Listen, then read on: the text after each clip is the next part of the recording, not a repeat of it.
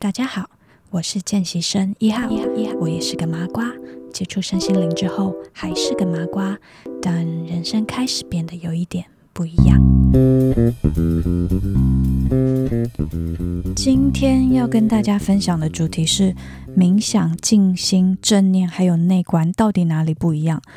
会分享这个主题，是因为我自己在一开始真的没有办法区隔他们到底哪里不同，然后在各个地方看到大家分享，就觉得这这几个名词看起来好像很类似，然后过程跟流程又有很多共通一致的地方，所以会把他们混在一起，以为说他们是不是都一样，但是其实是有不同。最近终于搞清楚哪里不一样了，所以可以跟大家分享。另外是我一开始在练习冥想的过程啊，每一次冥想一定会睡着。一开始觉得自己是不是哪里有问题？是不是我不会冥想？还是我是不是哪个步骤有错？是姿势不对吗？还是我不够专心？总觉得我好像睡着是不对的。但是也是后来发现，其实睡着它是练习的一部分。所以今天整个节目会分成三个部分来跟大家分享。第一个部分会是他们到底哪里不一样，然后第二个部分会分享睡眠冥想，它也就是睡眠禅修，然后第三个部分会讨论脑波。那我们开始喽。首先要先跟大家介绍两个英文单字，第一个是 meditation，第二个是 mindfulness。为什么要介绍英文单字？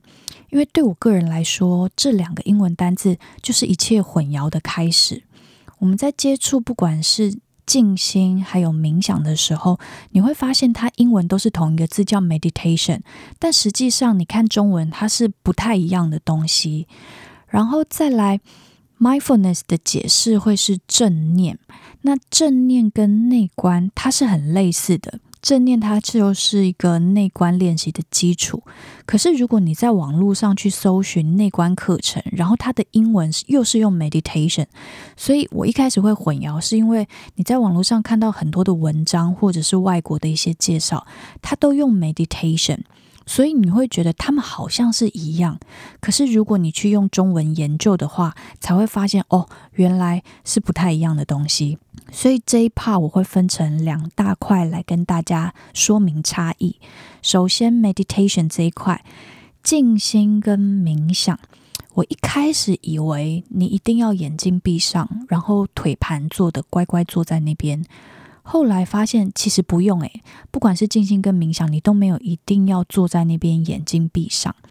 首先，静心，静心的方式有非常非常的多，任何可以帮助你专注在当下，然后情绪可以稳定下来、安静下来的事情，它都可以是静心，包含了各式各样的运动啊，或者是。我有个朋友，他发现他只要开始烦躁，情绪开始波动，他就会跑去腌泡菜，不然就是刷马桶。做这两件事情，他特别容易放空。然后我观察我自己最近喜欢的静心方式，是去体验各式各样的手作课程，包含了像插花、画画或者是捏陶。在这个专注创作的当下，我发现时间过得超快耶。很多时候，你才刚坐下没多久，然后一回神，两三个小时就飞过了。所以，这个对我来说是一个还蛮好的静心。那也鼓励大家听完这一集节目的时候，可以去观察一下你自己专属的静心方式是什么。如果暂时想不到，没关系。那想要练习的话，可以最简单的方式是专注在你的呼吸上。或者是你想要看着天空发呆也可以，它也都是一种很好的静心。再来是冥想，冥想它会需要你的想象力跟比较明确的主题，你会需要知道这次冥想的目的是什么，想要探讨或者是解决的议题是什么。那通常也会伴随着引导，包含了别人的引导或者是自己的引导都有可能。我第一次接触冥想是在能量基础课的时候，老师引导我们跟大地连接、跟宇宙对焦。然后我去参加若文黄的灵魂改造座谈会，帮自己催眠，它基本上也是一种冥想。你会透过他的引导，然后回到自己的童年，回到前世，甚至到你想要的未来。那在那个过程里面，你都会在脑袋中有画面，然后你跟宇宙许愿，也会需要先在脑袋里面创造你想要的那个生活，越细节越好。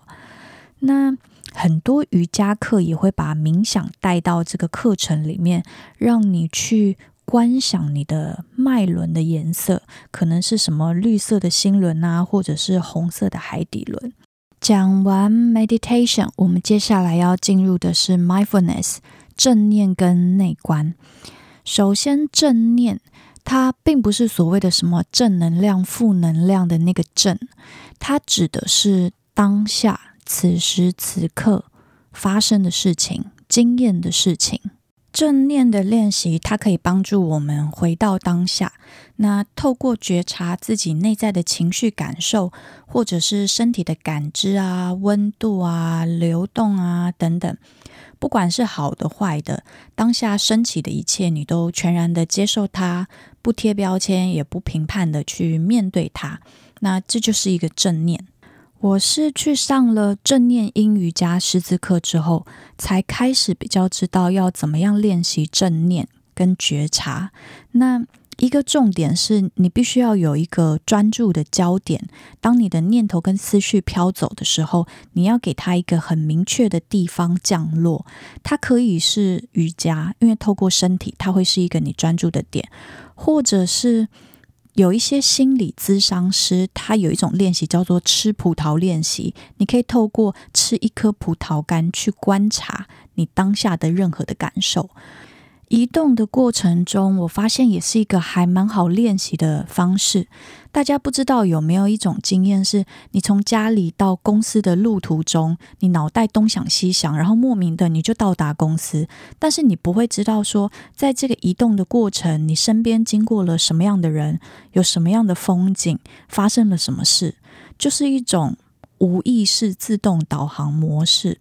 那如果你要练习正念的话，你可以试着明天出门的时候去观察，把你的注意力放到呼吸上面，然后去觉察你身边周围的人事物。然后你也可以去观察你的每一步，你脚踩到地的感觉，你的肌肉用力左右用力的平衡的状况，这都是很好的一种正念的练习。当你比较熟悉正念的练习之后，就可以开始进入到内观。内观它是印度一个最古老的自我观察技巧之一。那内观的意思，照字面看，它就是往内去观察。我们很多时候很习惯往外去求答案，但其实真正的解答是在我们的心中。那内观它的意思就是去观察我们如其本然的实相，透过你观察自身，然后来净化身心的一个过程。我们的潜意识就像是一个仓库，它储存了我们这一辈子的所有的经历。那每一个经历都附带着一个情绪。我们通常很少会去清理、定期的清理我们的潜意识，毕竟从小到大没有人教过我们这一件事情。但如果我们没有定期的去清理我们的潜意识的话，你就很习惯的。带着过去的经验，跟他所附带的那些情绪，在过你的每一天。那如果我们没有去面对它的话，就不会有所谓的转化的机会。我自己还蛮想去参加十天的内观课程，因为这个课程会教我们怎么样深入潜意识的最深层，然后学习根除深埋在里面的各种复杂情绪情节，然后去面对你真实的自己。等我准备好了，愿意面对我自己的时候，我就会去参加这个课。那等我参加完之后，我会再回来跟大家分享我的心得。现在我们先回到我每一次冥想一定会睡着这件事情上面。一开始还蛮困扰的，因为我觉得自己怎么每一次练习都没有办法好好的完成它。我有去看 Netflix 上面的一个影集，叫做《冥想正念指南》，它是一个八集的节目，然后每一集大概都只有十分钟的一个说明，然后再一个十分钟的冥想引导。那我每一次大概都看了十不到十分钟我就睡着，所以我没有一集是完成的。一开始我觉得自己这样子是不是有问题？一直到我去看到了 YouTube 上面的一个睡眠禅修的这个影片之后，我才发现哦，原来睡着它是正常的一个过程。这个影片它是来自一位叫做永给明就仁波切的分享。那简单介绍一下永给明就仁波切。他是当代一位知名的西藏新生代禅修大师。那他从小的时候患有恐慌症，大概十三岁左右吧，他透过禅修的过程，帮自己克服了恐慌症。那美国的威斯康星大学也有针对他的脑袋做了一个实验研究，发现他在禅定的过程中，脑袋中的快乐指数跃升了百分之七百，超多百分之七百。所以他们就证实了，人如果长期的进行这种禅修，你可以有效的去控制你的脑袋，做你脑袋的主人。那回到他分享的这个睡眠禅修，他开宗明义的就告诉我们要进行这个禅修的必要条件是，你必须要感到想睡觉。一般来说，我们在冥想或者是禅修的过程中，会觉得你感到疲劳啊、无聊啊，或是你整个放空呆滞是没有用的。但是没想到你的这些感受，它居然是有利于禅修。通常我们开始冥想的时候，都会是先闭上眼睛，然后放松。一旦放松了，就会开始想睡觉。这个时候关键来了，就是当我们觉察到自己。想睡觉、有睡意的时候，你必须要把自己带回来，所以你会处于一个快睡着了，然后把自己抓回来，又快睡着了，再把自己抓回来的这个来来回回保持觉察的过程。最终你可能还是会睡着，可是当那个睡着的瞬间，你是保持着觉察，那你的睡眠它就会抓着这个觉知，变成了一个禅修。你睡了一个小时，它就等同于一个小时的一个禅修。那如果你要进入睡眠的那个瞬间，你的念头它突然跑掉了，它可能是跑到明天的工作，或者是我等一下要吃什么，那你的睡眠它就不会抓到那个所谓觉察的心、禅修的心，它就会变成一般的睡眠。是不是挺妙的？就是每一次冥想一定会睡着的。我看到了这个影片之后，整个就放开怀了，可以给他安心的睡，没有关系。那我会把这个影片连接放在节目的介绍里面，有兴趣的朋友可以去看看。接下来最后一个部分要跟大家分享的是脑波。我们的脑波会跟冥想啊，或者是禅修、潜意识是有关联。那一般来说，脑波可以分成四种。第一种，在我们清醒日常生活中会出现的是贝塔波。那贝塔波它可以帮助我们在工作的时候集中注意力。但是如果你的贝塔波过多过强，或者是你太长期处于贝塔波的时候，你的精神压力会很大，你会容易的去焦虑，或者是免疫力会下降，那你也很难去放松。第二种脑波叫做阿法波，它是一个相对安定的一个波，它也介在所谓的潜意识跟意识之间的一个桥梁。当我们在静心或者是冥想的时候，我们的脑波就会从贝塔波转到阿法波的状态。